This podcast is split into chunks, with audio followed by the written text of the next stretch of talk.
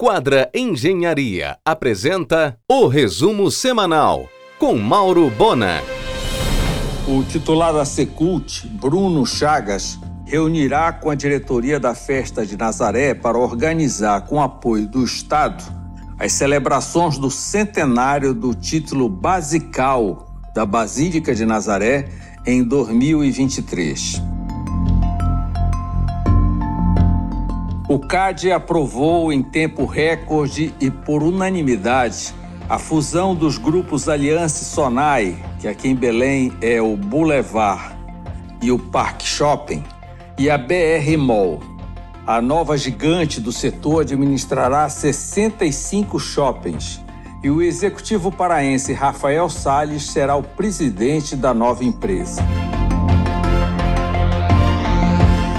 A prefeitura já sinalizou que a nova travessa que ligará as avenidas Centenário e Augusto Montenegro, com acesso ao Parque Shopping, receberá o nome do jurista Egídio Salles, avô de Rafael Salles, presidente do grupo Aliança Sonai, que bancou a obra. O imóvel onde funciona a Nipobras, no coração da doca, será incorporada à área vizinha, onde ainda operam a Companhia Paulista de Pizza e a sorveteria Maioca. Com 32 metros de frente e 2.500 metros quadrados de área total. A quadra construirá no local mais um residencial de luxo. O grupo líder e a família Correia, do antigo supermercados Nazaré, resolveram de comum acordo desistir da locação da loja da 14 de março com a governador José Malcher. O negócio permanece com as lojas da São Francisco e Duque. Em um oferecimento de quadra Engenharia, Mauro Bona informa. Furo deste espaço, o empresário Josiel Rocha, dono do Guaraná Globo, já está operando tranquilamente as empresas de ônibus Monte Cristo e Canadá, por ele recém-adquiridas. Elder e Vale assinaram protocolo de intenções com o objetivo de implementar espaços de inovação em bioeconomia em Belém, dedicado ao fortalecimento dessa atividade em todo o estado. A assinatura ocorreu durante a COP27. Nesta quarta, haverá audiência pública às 10 horas na Comissão de Integração Nacional, Desenvolvimento Regional e Amazônia da Câmara dos Deputados em Brasília, sobre a exploração de petróleo e gás na margem equatorial. O evento será transmitido pelo YouTube. O IBAMA gerou uma licença sísmica para a Foz do Amazonas. Ainda não é a tão sonhada licença de perfuração mas o mercado avaliou positivamente porque tudo começa com essa licença sísmica. Devidamente liberada pela equipe de energia na transição, será agora na primeira semana de dezembro a simulação pré-operacional da Petrobras na margem equatorial. Envolverá cinco embarcações especializadas três helicópteros e 450 pessoas.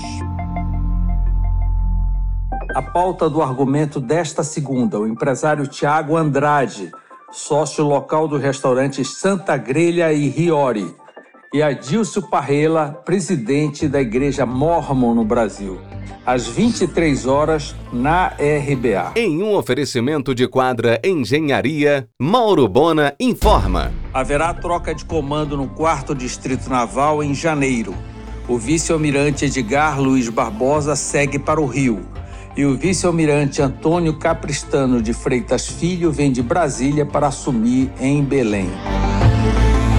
Imperador e Samsung fecharam família Cecília para apresentar a tecnologia Wind Free, que controla até o vento, inteligência artificial, eficiência energética com 77% de economia. No dia 3 de dezembro, sábado, acontecerão simultaneamente as inaugurações da BM Belém e Land Belém, agora sob a gestão do Motor Clube Brasil, substituindo a Raviera. Mais um curso da Finama foi reconhecido com nota máxima no MEC. Desta vez foi o curso de enfermagem, que tirou nota 5 e está entre os melhores do país. Aliás, a Finama é a única faculdade do Norte-Nordeste com 100% de seus cursos com nota máxima no MEC. Caso Lula consiga emplacar a COP30 na Amazônia, ninguém tem dúvida que o evento será em Belém. A proximidade de Helder com o presidente eleito garante a parada. Manaus levou a Copa e Belém agora merece a COP. Para sediar um evento do porte da COP, Belém precisa incrementar sua rede hoteleira, ainda muito aquém das necessidades. Aliás, Belém já tem menos leitos do que Salinas. Neste final de semana, o projeto Fartura Gastronomia do Brasil está em São Paulo.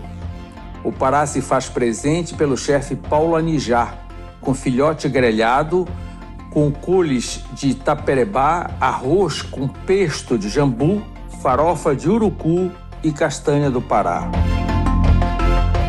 Continua a invasão de restaurantes cearenses no Bosque Grão Pará. Agora, no dia 28, inaugura o Santa Grelha e Riori, um investimento de 6 milhões de reais, gerando 140 empregos diretos, sendo 90% do Pará. O Santa Grelha servirá 50 cortes de bovino, bubalino, ovino, suíno, frango, filhote e pescada amarela. A Fazenda Carioca de Altair Bulamac será fornecedora da carne de brangos.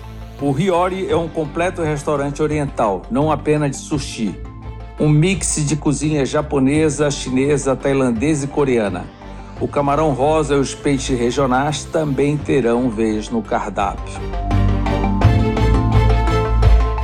Lula e os ministros da Noruega e Alemanha acertaram relançar o Fundo Amazônia agora em janeiro o Fundo Amazônia vai liberar os 540 milhões de dólares congelados.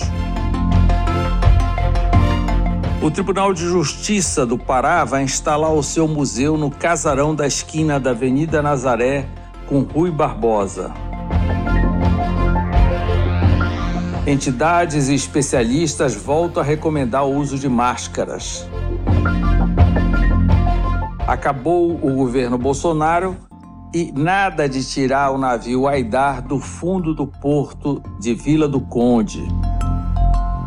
A empresa Guimarães Nasce Engenharia saiu na frente, como a única que possui uma máquina em atividade no norte que produz painel monolítico de isopor que atende à construção civil. O material é 100% reciclável, elevando o Pará a outro nível em termos de rapidez na obra.